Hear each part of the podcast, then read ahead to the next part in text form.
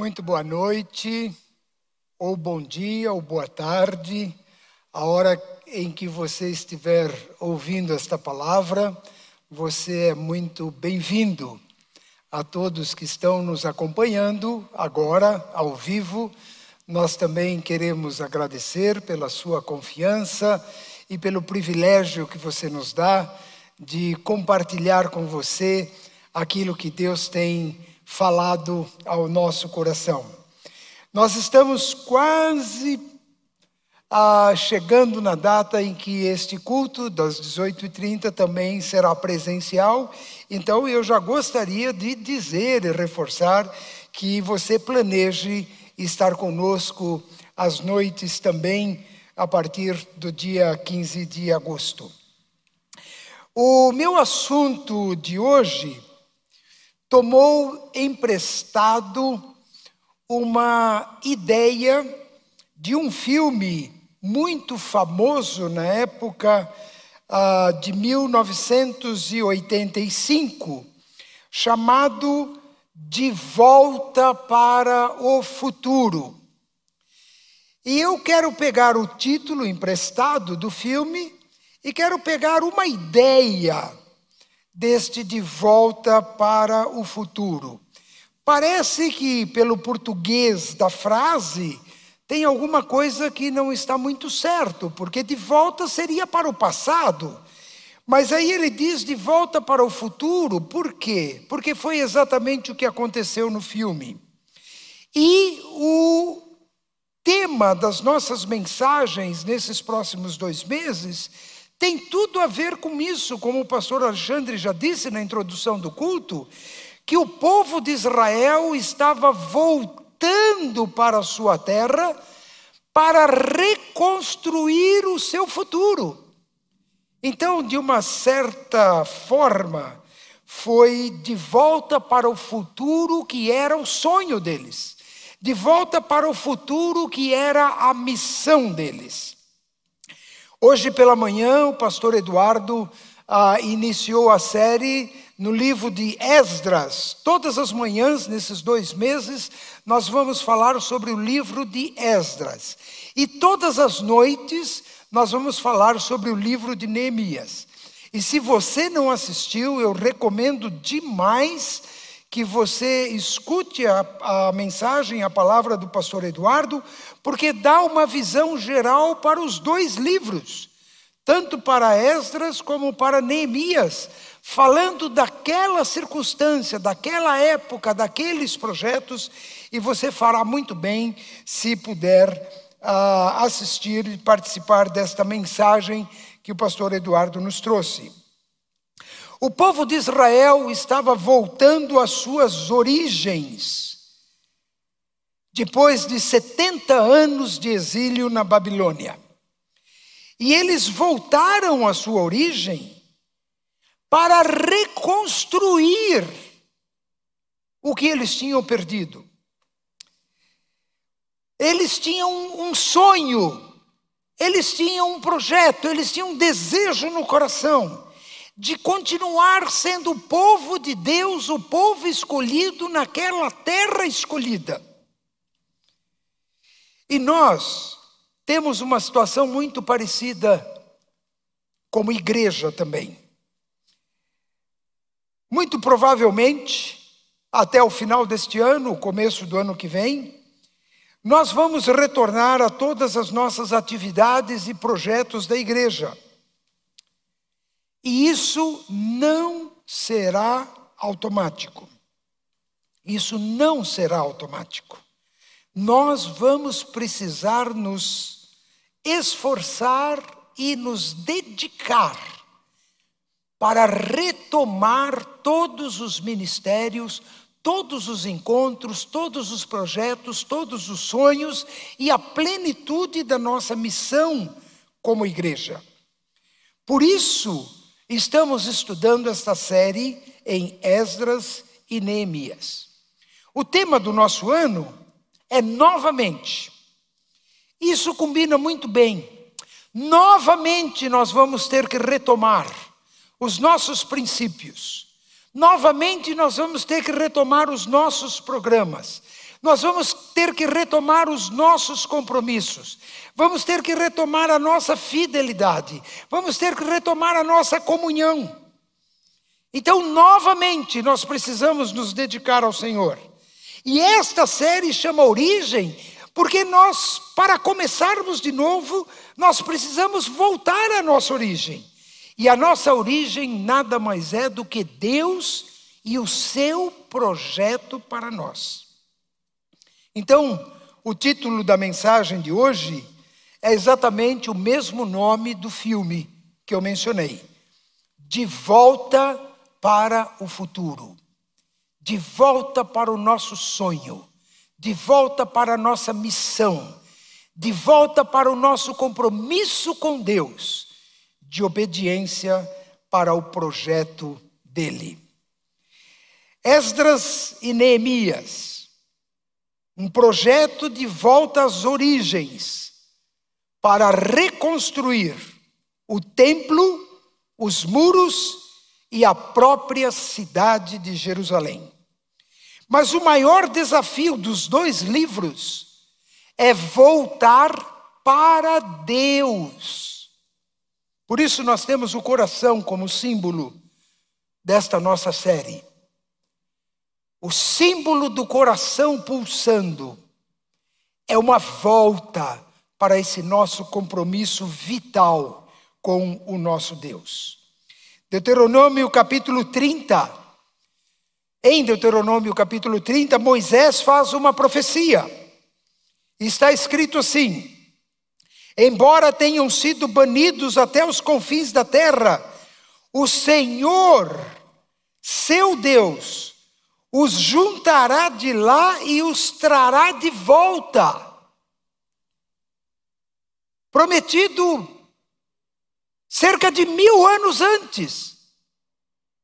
Vocês estarão em outro povo, vocês estarão num outro lugar, longínquo, cativos de uma outra nação, mas o Senhor os trará de volta. Jeremias anunciou esse cativeiro na Babilônia, está lá em Jeremias capítulo 29. Assim diz o Senhor, versículo 10: Vocês ficarão na Babilônia durante 70 anos.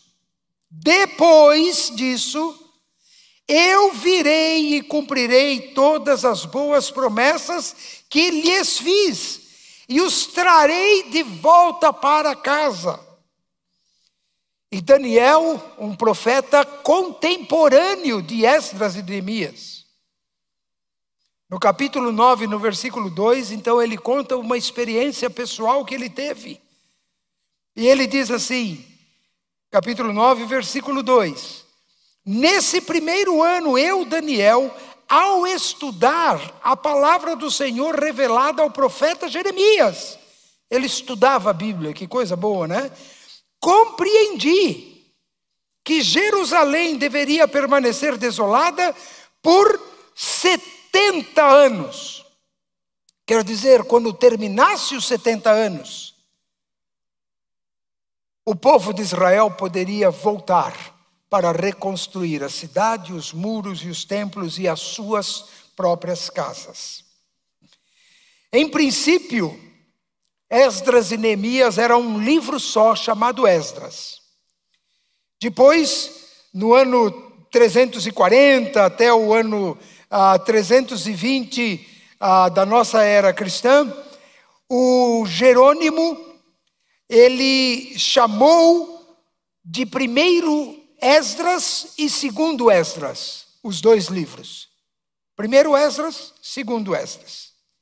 Mas anos depois, a Bíblia hebraica, a Bíblia coletada e completada pelos judeus, como a Bíblia da Aliança, o Tanakh, que eles chamam, ah, eles chamaram o segundo livro de Esdras e deixaram o primeiro livro chamado Neemias, que é exatamente como nós temos nas nossas Bíblias. Mesmo sendo contemporâneo de Daniel e outros profetas, ah, esses livros não estão nos livros de profecia, eles estão nos livros de crônicas. e nos livros de Reis e Crônicas, porque dá sequência à história de Israel. E a história começou num mês judaico chamado Quisleu. Era o nono mês, mais ou menos entre novembro, setembro, outubro, alguma coisa por aí, porque variava conforme ah, o período lunar. E no ano 20 de Artaxerxes, um dos imperadores, em 445, foi que Neemias conseguiu autorização do rei, do imperador, para voltar e reconstruir Jerusalém, especialmente os muros de Jerusalém. Então eu queria que vocês vissem na tela uma pequena sequência dos imperadores da Pérsia. Então vejam ali, ó. Nabucodonosor, que foi quando o povo de Judá, o povo de Israel já tinha ido, mas o povo de Judá foi levado cativeiro e o templo foi saqueado por Nabucodonosor e os seus utensílios sagrados foram levados para a Babilônia. Depois disso veio Ciro, que tomou a Babilônia e tomou posse de todo aquele reino e todo aquele império que era o império babilônico. E depois veio o filho de Ciro, chamado Cambises, que também reinou durante aquele período que está escrito ali, 300, 530 ah, até 522. E depois veio Dario, da Pérsia, que tomou então o império e começou a reinar. Depois veio uh, Xerxes, que era filho de Assuero, um outro uh, imperador ali também, que de, de pouco tempo, e Artaxerxes, que foi o filho de Xerxes, que foi do período de Esdras e depois o período também de Neemias. O livro começa dizendo que Neemias estava em Suzã, que era a capital do Império Persa. Essa, na verdade, era uma residência de verão aonde o imperador passava as suas férias, vamos dizer assim, que fica a leste do rio Tigre e que hoje seria no atual Irã. O país Irã de hoje seria exatamente onde ficava a Pérsia e onde muito provavelmente ficava essa cidade chamada Suzã. O nome Neemias em hebraico, hebraico quer dizer o Senhor consola, o Senhor conforta. O Senhor encoraja. E a gente percebe isso no livro todo. É muito impressionante. A própria a personalidade de Neemias era encorajadora. Ele era um mobilizador de gente, elogiava as pessoas, ele convocava as pessoas, ele motivava as pessoas a servirem a Deus. Ele era copeiro do rei posição nobre e de confiança. Não era apenas aquele que servia o vinho para o rei ou experimentava sua comida para provar que a comida não estava ah, envenenada e assim o imperador não corria risco de comer ou beber. Mas aquele copeiro chamado Neemias, um homem provavelmente de meia idade, ele foi autorizado pelo imperador para ser o governador de Jerusalém, o governador daquela grande cidade e cidade sagrada para os judeus. Durante 12 anos, ele atuou como comandante, como general como governador, como construtor, como administrador, ah, que reconstruiu os muros de Jerusalém.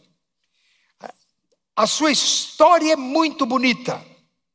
Neemias era um homem que dependia de Deus para todas as decisões e ações que fazia.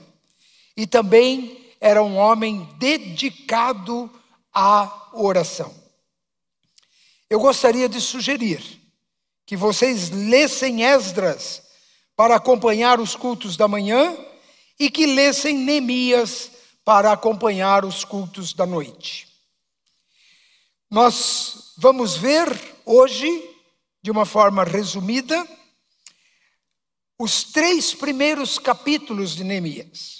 E como é muita matéria para a gente ver, eu quero extrair desses três capítulos quatro desafios que aquele povo teve para reconstruir os muros. E quatro desafios que se aplicam diretamente para a nossa situação de pós-pandemia para reconstruirmos o nosso projeto como igreja, a nossa comunhão como igreja, os nossos sonhos como igreja e a nossa missão como igreja. E esses quatro desafios são os seguintes: relacionamentos, retomar relacionamentos significativos. Depois nós precisamos de dedicação incondicional ao Senhor. Depois, humildade prestativa e, finalmente, o cuidado familiar. Nós vamos ver um por um e vamos começar então com relacionamentos significativos. O que, que significa isso? Neemias foi um homem que construiu relacionamentos. E eu quero mencionar que o primeiro relacionamento que ele honrou foi o relacionamento com a sua própria família. Em Neemias, no capítulo 1, no versículo 1, nós lemos o seguinte: essas são as memórias de Neemias, as lembranças, o registro de Neemias. E logo em seguida diz: e ele era filho de Acalias. Ele honra o seu pai desde o início da sua história. No mês de Quisleu, no vigésimo ano do reinado do rei Artaxerxes, eu estava na fortaleza de Suzã. Anani, um dos meus irmãos, mais alguém da família, veio me visitar com as, alguns dos homens que haviam chegado de Judá. A família de Neemias provavelmente tinha gente já lá em Jerusalém. E eles chegaram de lá junto com o seu irmão chamado Anani. Ele veio me visitar. E eu perguntei-lhe a respeito dos judeus que haviam regressado do cativeiro, porque já havia acontecido tanto o regresso ah, para reconstruir o templo, especialmente com Esdras, e é, como ah, os primeiros, as primeiras turmas que voltaram. E ele pergunta como que eles estão, eles que regressaram do cativeiro ah, para Jerusalém. Então ele respondeu: as coisas não vão bem para os que regressaram à província de Judá. Eles estão passando por dificuldades e humilhações. O muro de Jerusalém foi derrubado e as suas portas foram destruídas pelo fogo. Quando ouvi isso, sentei-me e chorei. Durante alguns dias lamentei, jejuei e orei ao Deus dos céus. Então, a notícia do seu povo, a notícia da sua família, tocou muito no seu coração, ao ponto de que ele se sentou, chorou e, por alguns dias, ele lamentou, continuou chorando, jejuando e orando ao Deus dos céus. Ele mantinha com o rei Artaxerxes um ótimo relacionamento. Olhem o que está escrito no capítulo 2 de Neemias, versículos 1 a 5. No mês de Nisan, no vigésimo ano do reinado de Artaxerxes, eu estava servindo vinho ao rei. Nunca eu tinha estado triste em sua presença. E o rei me perguntou: Por que você está com o rosto tão triste? Você não parece doente, mas deve estar profundamente angustiado. E ele diz assim: o Neemias diz assim: Fiquei com muito medo, mas respondi ao rei: Que o rei viva para sempre. Como meu rosto não pareceria triste? A cidade onde estão sepultados meus antepassados está em ruínas e as suas portas foram destruídas pelo fogo. E o rei então se volta para ele, e o rei pergunta para ele: olha que coisa impressionante. O rei pergunta para ele: Neemias, o que você deseja que eu faça? Perguntou o rei.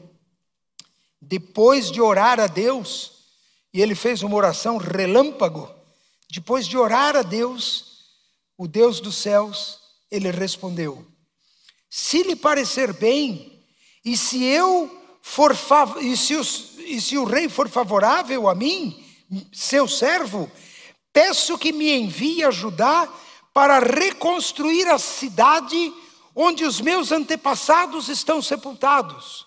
De novo honrando a família, mas honrando o rei, pediu ao rei. Peço que me envie ajudar para reconstruir a cidade de Jerusalém. E Neemias procurou honrar os outros reis e as outras autoridades vizinhas a Jerusalém e a Judá e ao povo de Israel. Está lá no capítulo 2, a partir do versículo 7.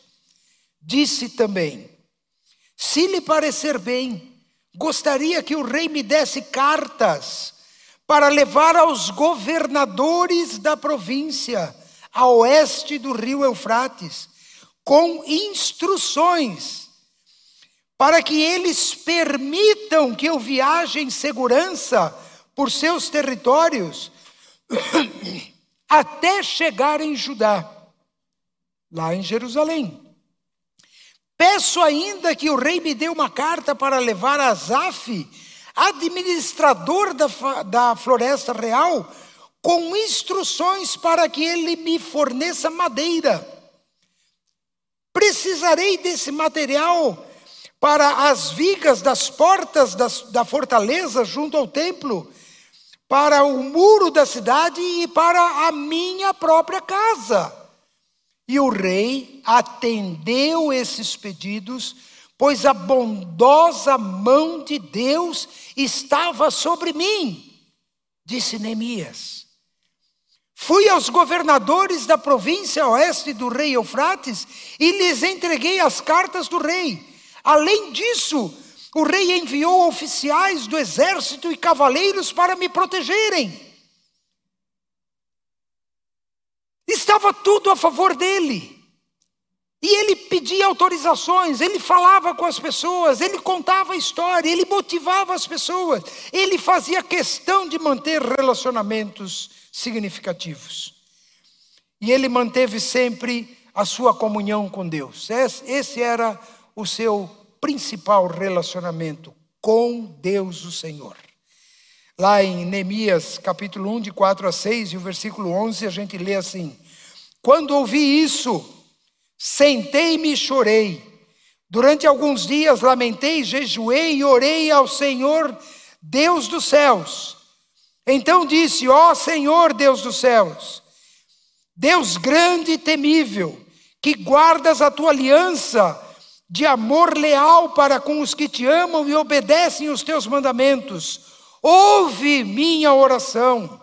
Ó Senhor, por favor, ouve a minha oração deste teu servo, ouve as orações de teus servos que se agradam de te honrar Peço que me concedas êxito hoje e que o rei me seja favorável. Então ele estava o tempo todo orando para que o rei atendesse os seus pedidos, e foi exatamente o que Deus fez no coração de Artaxerxes, a pedido de Neemias em oração. E ele honrou os líderes locais do povo. Em Neemias capítulo 2, versículo 12, nós lemos assim: Saí discretamente durante a noite, levando comigo uns poucos homens, quando ele já estava lá em Jerusalém. Não havia contado a ninguém os planos para Jerusalém que Deus tinha colocado no meu coração. Não levamos nenhum animal de carga além daquele em que eu montava. Ele foi secretamente olhar toda a cidade. Ele não começou a fazer uma obra sozinha, sozinho. Ele só foi tomar pé da situação. E no versículo 16 e 17 diz assim: Os oficiais da cidade não sabiam aonde eu tinha ido, nem o que estava fazendo, pois eu não havia contado os meus planos a ninguém. Ainda não tinha falado com os líderes judeus, os sacerdotes, os nobres, os oficiais e outros que realizariam o trabalho. Mas então, e chegou a hora certa, ele reuniu esse povo de líderes da cidade e eu lhes disse: Vocês sabem muito bem da terrível situação em que estamos. Jerusalém está em ruínas e suas portas foram destruídas pelo fogo. Venham, vamos reconstruir o muro de Jerusalém e acabar com essa vergonha, porque era uma vergonha até para os países vizinhos. Então ele honrou os líderes locais do povo, ele honrava os seus relacionamentos. O segundo ponto que eu quero destacar é uma dedicação incondicional. Todo o povo se juntou a Neemias. Está lá no capítulo 2, no versículo 18. Então lhes contei como a mão de Deus tinha estado sobre mim e lhes relatei a minha conversa com o rei. E eles responderam: Sim, vamos reconstruir o muro. E ficaram animados para realizar essa boa obra. Tanto os sacerdotes como o povo simples da terra. Vejam o que diz o capítulo 3, começando no primeiro versículo. Então o sumo sacerdote Eliasibe e os outros sacerdotes começaram a reconstruir as portas das ovelhas. Eles a consagraram, colocaram as portas no lugar e reconstruíram o muro até a torre de Sem, que também consagraram e até a torre de Ananel. Os habitantes da cidade de Jericó trabalharam ao lado deles, e mais adiante estava Zacur, filho de Irri. A porta do peixe foi construída pelos filhos de Asenaá. Colocaram as vigas, levantaram as portas, puseram os ferrolhos e as trancas. Maremote, filho de Urias e neto de Acós, consertou o trecho seguinte do muro. Ao seu lado estava Mesulão, filho de Berequias e neto de Mesezael, Mesesabel. E mais adiante Zadok, filho de Baaná. Os habitantes de Tecoa consertaram o trecho seguinte, embora seus líderes se recusassem a trabalhar com os supervisores da construção. Eu acho muito interessante aqui, eu quero fazer só dois destaques. Primeiro, que inclui aqui os da cidade de Jericó. Jericó é a cidade mais antiga do mundo. E Jericó, embora esteja no vale do Rio Jordão, muito fértil, sempre foi uma cidade de pobres e no tempo de Jesus era uma cidade dominada por tráfico de comércio e também por muita corrupção e bandidagem. Tanto é que os assaltantes agiam na estrada que descia de Jerusalém para Jericó. Os habitantes de Jericó estavam ajudando na reconstrução do templo.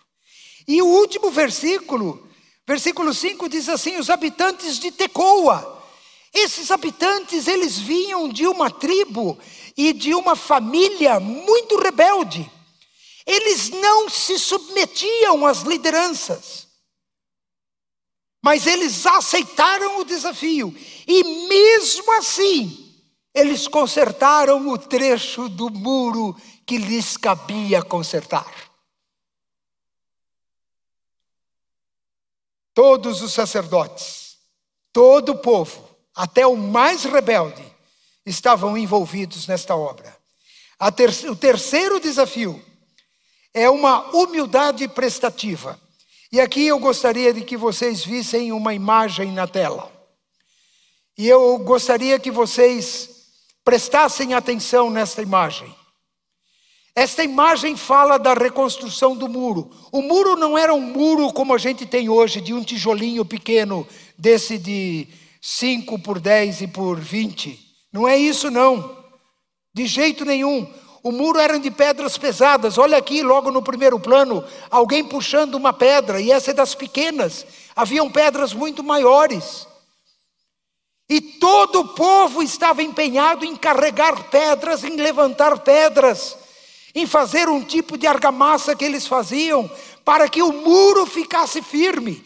Era um trabalho braçal, um trabalho árduo. E eles trabalhavam, diz a Bíblia, desde o amanhecer até o anoitecer. Todo o povo trabalhando naquela obra. E eu quero mostrar para vocês alguns destaques deste todo o povo. Lá em Neemias 3, versículos 8 e 9, diz assim: Uziel, filho de Araías, ourives de profissão, consertou o trecho seguinte e mais adiante estava Ananias, que era fabricante de perfumes. Reconstruíram a Jerusalém até o muro largo. E Refaías, filho de Ur, filho do governador da metade do distrito de Jerusalém, trabalhou ao lado deles no muro. Agora, olhem só, um destaque que eu quero fazer ali, percebam. Um ourives, ourives é que trabalha com joia. É um trabalho delicado, minucioso. Um trabalho que você precisa muitas vezes de lente, um trabalho fino, um trabalho de mãos delicadas e hábeis. Esses ourives pararam para carregar pedra. E não só eles, os fabricantes de perfumes. Você pode imaginar uma coisa dessa? O camarada era especialista em perfumes, em aromas, e ele selecionava aromas, aromas e ele esmagava folhas ou raízes ou qualquer material para produzir perfumes finos e muitas vezes caríssimos. Um trabalho muito delicado, com vidros pequenos. Esses perfumistas foram carregar pedra se dispuseram a fazer o trabalho pesado. E o filho de Ur, o governador da metade do distrito, imagina, filho de uma autoridade, podia estar andando de BMW lá por Jerusalém só para ver como os outros estavam trabalhando? Não, deixou o carro dele na garagem, arregaçou as mangas e foi lá trabalhar, carregando pedra, fazendo esforço de manhã até tarde. Neemias capítulo 30, 3, versículos 31. Um dos ourives, aí tem outro ourives, ó, consertou o muro até as casas dos servidores do templo e para os negociantes, em frente à porta da guarda. Então continuou o trabalho até a sala superior da esquina, e outros ourives e negociantes consertaram o muro até a sala superior da esquina da porta das ovelhas. Outros ourives e comerciantes. Os comerciantes deixaram os seus trabalhos e foram reconstruir os muros. O quarto desafio é o desafio do cuidado familiar. Lá em Neemias capítulo 3, versículo 10, nós lemos o seguinte: No trecho seguinte, Gedaías, filho de Arrumafi, consertou o muro em frente da sua própria casa. E ao lado dele estava Atus, filho de Asabineias.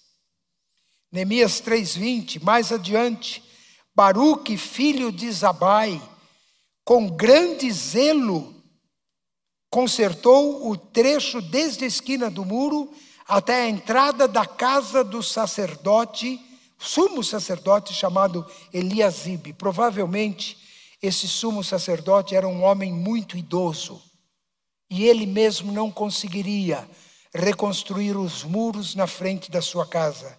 E alguém o ajudou, esse Baruque, filho de Zebai, para reconstruir os muros no, na frente da casa de um sumo sacerdote, provavelmente idoso. E depois em Neemias 29 e 30, capítulo 3, depois deles Zadok, filho de Imer, também consertou o trecho do muro em frente da sua casa. E depois no versículo 30, Ananias e Anum, o sexto filho de Zelaf, consertaram um trecho seguinte, enquanto Mazulão consertou o trecho em frente de onde ele morava. Eu quero concluir um pouco isso. Esse cuidado familiar foi o quarto desafio que esse povo enfrentou. E eu quero resumir para vocês esses quatro desafios. O primeiro desafio é retomar os nossos relacionamentos.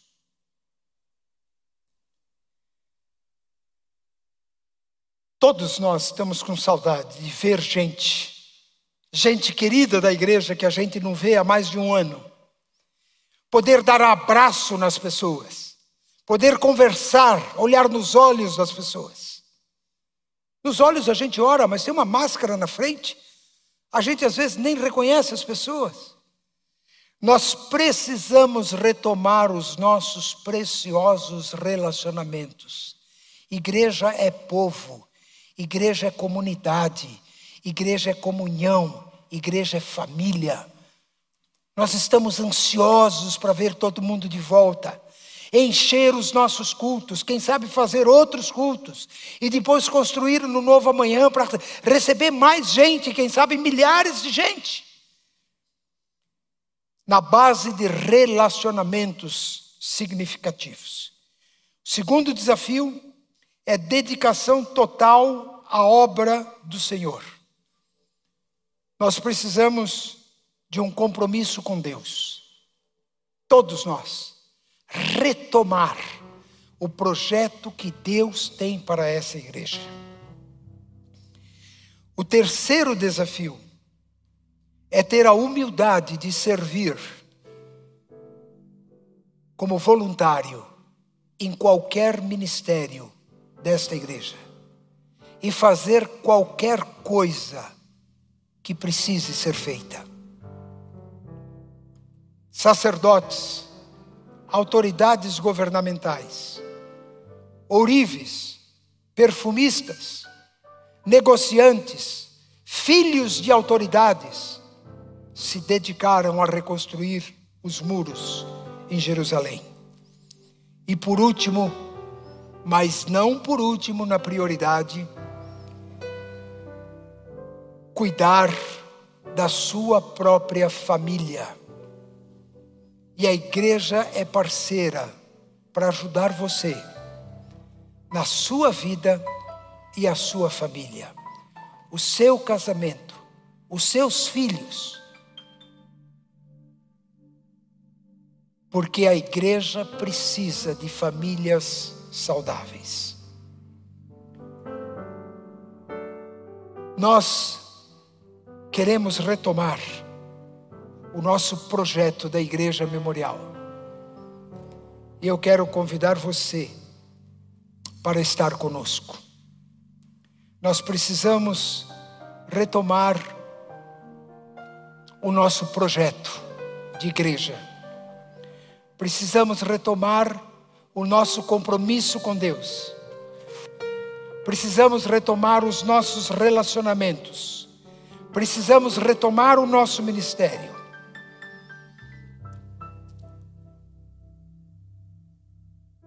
Você é capaz de dizer amém para isso? Eu digo amém. Eu estou dentro desse projeto. Eu quero participar, fazer qualquer coisa que for necessário que seja feita, eu quero ajudar. 100% da minha dedicação, 100% do meu coração, para Deus construir a igreja memorial que Ele quer construir. Seja você parte dessa reconstrução. Vamos orar.